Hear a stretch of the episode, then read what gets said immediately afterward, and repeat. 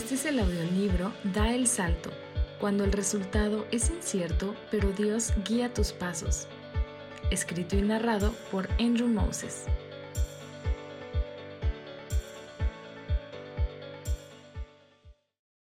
Capítulo 18. ¿A quién recurres? Alex y la diagnosis. Fue a medianoche cuando me llegó el mensaje de Alex. A esa hora, Casi nunca respondo a nadie. Son horas bien agendadas para el sueño. Pero es diferente con Alex. Tenemos una amistad de raíces largas. Ya leíste cómo me acompañó a México para encontrar empleo. Ahora que vivo lejos, los mensajes de él me emocionan. Pero esa noche, al picar la pantalla y leer sus palabras, no pude quedarme acostado en la cama me senté para comprender lo que puso. Fue el mensaje más largo que me había enviado, y me pidió oración. Le habían diagnosticado con espondilitis anquilosante. EA. Si nunca has oído hablar de este padecimiento, te explico. Es una especie de artritis, pero el área afectado es la espina y la pelvis, los doctores aún no conocen esta patología por completo, pero dicen que es genética. El sistema autoinmune, que debe defender el cuerpo de los virus y las bacterias malignas, ataca sus propias articulaciones.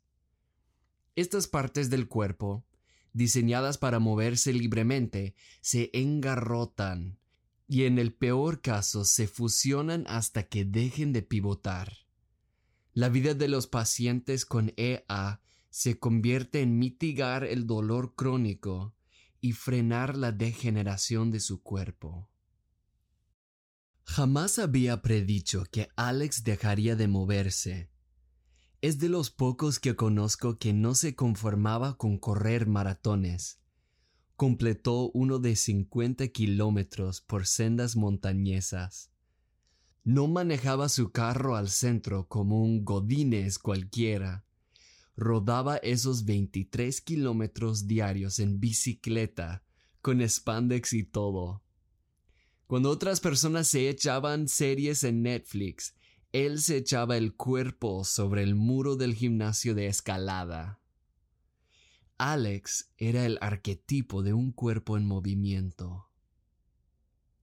Existe un síntoma más que debo mencionar. No soy biólogo para comprender cómo tiene esto relación con la artritis espinal, pero a muchos pacientes con EA se les deterioran los ojos. Alex se enteró de esto cuando visitó al doctor. La vista se le nublaba. Encima de todo lo demás, ¿quedaría ciego? Sentado en mi cama, Lloré con el celular en mi mano. ¿Has visto los mapas de antaño? Son obras de arte, líneas precisas y caligrafía de péñola sobre pergamino. Me pregunto qué clase de persona se hacía cartógrafo para calcular esas distancias. Si hubiera nacido en otro siglo, creo que Alex habría sido uno de ellos. Desde que lo conozco, sabe a dónde quiere ir en la vida y traza las rutas para llegar. Tiene en su cuarto un pizarrón de gis donde pone sus metas a largo y corto plazo. En los años que vivía con él, veía que uno por uno los cumplía. Pero la diagnosis de espondilitis anquilosante dejó a Alex en un denso bosque sin mapa. No había rastro de los caminos de antes. Quedando ciego, no iba a poder realizar los cálculos financieros de su trabajo. Quedando inmóvil, tendría que dejar las actividades que amaba. Y hablando de una meta del corazón, justo en esos días, Alex lamentaba una relación fracasada con una mujer con quien él deseaba un futuro vientos fríos por pinos solitarios. Las cuestiones se arremolinaban en la mente de mi amigo. ¿Soy inadecuado? ¿Imposible de amar? Me siento más solo que nunca. Antes yo estaba feliz al enfocarme en la carrera y pensaba que hacía bien, pero ya parece que mis oportunidades de amor se caducaron todas. ¿Será que estoy irrescatablemente perdido? Alex seguía una rutina normal de trabajo, comidas y descanso. Pero todo esto se ensombrecía. No tenía nadie en el trabajo que de verdad conocía, no lo suficiente como para compartir su pena. A la hora de comer, le extenuaba el asunto. Si como esto, ¿se empeorarán mis síntomas? Se agregaron nuevos componentes a su día a día. Uno fue el régimen de esteroides que bajaba la inflamación. Otro fue la crioterapia. Le metían en una cámara de aire enfriado por nitrógeno líquido para bajar el dolor muscular. Es en esos momentos de aflicción cuando decides a qué o a quién recurres. Alex me dijo que podía abandonar a Dios. Si tomaba esa dirección, se haría hedonista, arrebatando lo que Dios, al parecer, no le daba. La otra opción era más bien acercarse a Dios. Jesucristo dijo, Vengan a mí todos ustedes que están cansados y agobiados, y yo les daré descanso. Carguen con mi yugo y aprendan de mí, pues yo soy apacible y humilde de corazón, y encontrarán descanso para su alma. Mateo 11, 28 a 29. Fatigado y cargado. Alex podía identificarse con eso. Pero el descanso para su alma le era elusivo. Francamente, había una distancia entre él y Cristo. Ahora bien, no es que Alex fuera un ateo. Al contrario, llevaba toda la vida como creyente, y a mi estimación era un cristiano sin fachadas. Pero aún los creyentes tienen que venir a él. Lo imagino como los matrimonios, que aunque legalmente estén juntos, tienen que volver a atizar el fuego por eso, el llamado vengan a mí le aplicaba bien. Alex tomó su decisión. Pasara lo que pasara, si él tenía a su Dios estaría bien. Alex leyó la Biblia más que nunca para escuchar lo que Dios quería decir. También pasó más tiempo de rodillas. En vez de dar voz a sus quejas, Alex recordó uno por uno sus motivos de gratitud. Mi amigo me explicó que no simplemente era asunto de agregar prácticas en la vida, más bien era de saturarse en la presencia de Dios. Aún así, algunos días amaneció con una hambre aguda para la cual no existía comida. Allí, entre las sábanas, su espíritu gemía dentro de él. De repente tenía ganas de taparse con el edredón y hundirse en la amargura. Eso le agradaba el ego un momento, pero le dejaba deprimido. Se dio cuenta que nuevamente tenía que recurrir a Cristo. Como la comida o el sueño, este es el sustento que necesitas de día a día. Por mi parte, compré un boleto de avión Semanas después de la mala noticia, yo estaba de vuelta en Oregon. Mientras visitaba por la boda de nuestro amigo, me apunté para ser el chef oficial de los desayunos de Alex. Llegué temprano a la casa con una bolsa de ingredientes de los buenos. Después, Alex bajó las escaleras para ver el vapor de agua hirviente del café para oír el tocino freírse y ver las torres de hotcakes. Si la comida abre los corazones de los hombres, por ahí quería meter un poco de ánimo. Regresé a México y los meses de verano pasaron. En noviembre hablé con Alex. Nos pusimos al día de los trabajos, la familia, nuestros amigos en Portland. La conversación voló como un pájaro por todas partes, pero yo quería aterrizar en cómo lidiaba con su condición. Dios me ama, respondió Alex con plena certeza. Alex siempre ha sido una persona sincera, pero nunca le había escuchado hablar así. Su voz hablaba con impulso, como si su alma hiciera surf en una gran ola.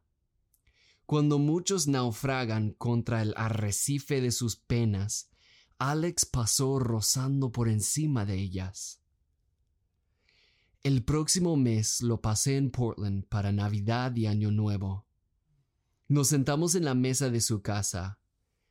Había sobre el plato enfrente de mí una pierna de pollo al romero que acababa de salir del horno. Al lado, en cubitos picados, estaban la calabacita y las zanahorias de guarnición. Estos se acostaban a gusto bajo la cobija de jugo de carne, hecho con ajo, apio y cebolla. Resultó que Alex también se había hecho chef. Te dije que él se proponía metas. Entre mordidas, le pregunté acerca de la convicción que noté en su voz el mes pasado. ¿Qué te hace tan seguro de que Dios te ama? Me explicó que en uno de sus freak out moments, cuando el miedo le abrumaba, Alex oró y Dios se le presentó fue tal como este versículo. No se inquieten por nada, más bien, en toda ocasión, con oración y ruego, presenten sus peticiones a Dios y denle gracias. Y la paz de Dios, que sobrepasa todo entendimiento, cuidará sus corazones y pensamientos en Cristo Jesús. Filipenses 4, 6 a 7 me contó de un episodio de ansiedad después del trabajo. Caminando en la sombra de los rascacielos del centro, su celular vibraba en el bolsillo. En la pantalla se leyó Ryan Samuelson. Alex no había hablado con este amigo de la universidad por siete años. Ryan era nuestro líder de ministerio, un hombre manso pero fuerte, humilde pero el más premiado ingeniero de su generación. Si había alguien que hablaba por parte de Dios, sería Ryan. Alex, estoy aquí viendo tu foto y orando por ti. ¿Cómo has estado? ¿Cómo podía saber Brian del valle que Alex atravesaba? No se lo había contado a casi nadie. Varias personas como Ryan le aparecieron a Alex inesperadamente. Al mismo tiempo, él vio el cumplimiento de una de sus oraciones. Tomándolo junto, yo lo entendí como un abrazo de Dios. Me dijo. Durante mi estadía en Portland, yo esperaba que la espondilitis anquilosante fuera a ser el hoyo negro de nuestra atención que su gravedad afectara cada conversación y dictara cada ingrediente de nuestras comidas. Pero no fue así. Si no fuera por mis preguntas, Alex quizá no lo habría mencionado. No es que tuviera algo que esconder, sino que su mirada estaba en otra cosa. Cuando haces caso a vengan a mí, te fijas en Cristo. Nuestros platos estaban limpios enfrente de nosotros y solo quedaron los anillos de espuma en los vasos. La conversación también llegaba a su fin natural. ¿Sabes qué? dijo Alex. Dios me ha cambiado hasta la personalidad. Me siento más despierto en cuanto a las emociones. Cuando leo las escrituras, éstas cobran vida no había notado que en sus cartas el apóstol Pablo es efusivo, poético. Él tenía un anhelo para las personas a quienes escribía. Las palabras de Dios me hablan más que nunca. Ahora te comparto uno de estos pasajes que impactaron a Alex. Digo a modo de prólogo que al encarar la muerte no necesitas buenas vibras, como si el positivismo pudiera cambiar tu mortalidad. Necesitas una promesa sólida. Sobre esta puedes anclar tu esperanza. Veamos. Les declaro, hermanos, que el cuerpo mortal no puede heredar el reino de Dios, ni lo corruptible puede heredar lo incorruptible. Fíjense bien en el ministerio que les voy a revelar. No todos moriremos, pero todos seremos transformados en un instante, en un abrir y cerrar de ojos, al toque final de la trompeta. Pues sonará la trompeta y los muertos resucitarán con un cuerpo incorruptible, y nosotros seremos transformados. Pero lo incorruptible tiene que revestirse de lo incorruptible, y lo mortal de inmortalidad. Cuando lo corruptible se revista de lo incorruptible y lo mortal de inmortalidad, entonces se cumplirá lo que está escrito. La muerte ha sido devorada por la victoria. ¿Dónde está, oh muerte, tu victoria? ¿Dónde está, oh muerte, tu aguijón? El aguijón de la muerte es el pecado, y el poder del pecado es la ley, pero gracias a Dios que nos da la victoria por medio de nuestro Señor Jesucristo. Por lo tanto, mis queridos hermanos, manténganse firmes e inconmovibles, progresando siempre en la obra del Señor, conscientes de que su trabajo en el Señor no es en vano. Primera de Corintios 15, 51 a 58. Hay veces en que dar el salto no implica una altura. Más bien tu barco se inunda y te lanzas hacia lo que te salve. Alex descubrió que puedes dejarlo hundir. Lo único que siempre importa es a quién recurres. A Jesucristo.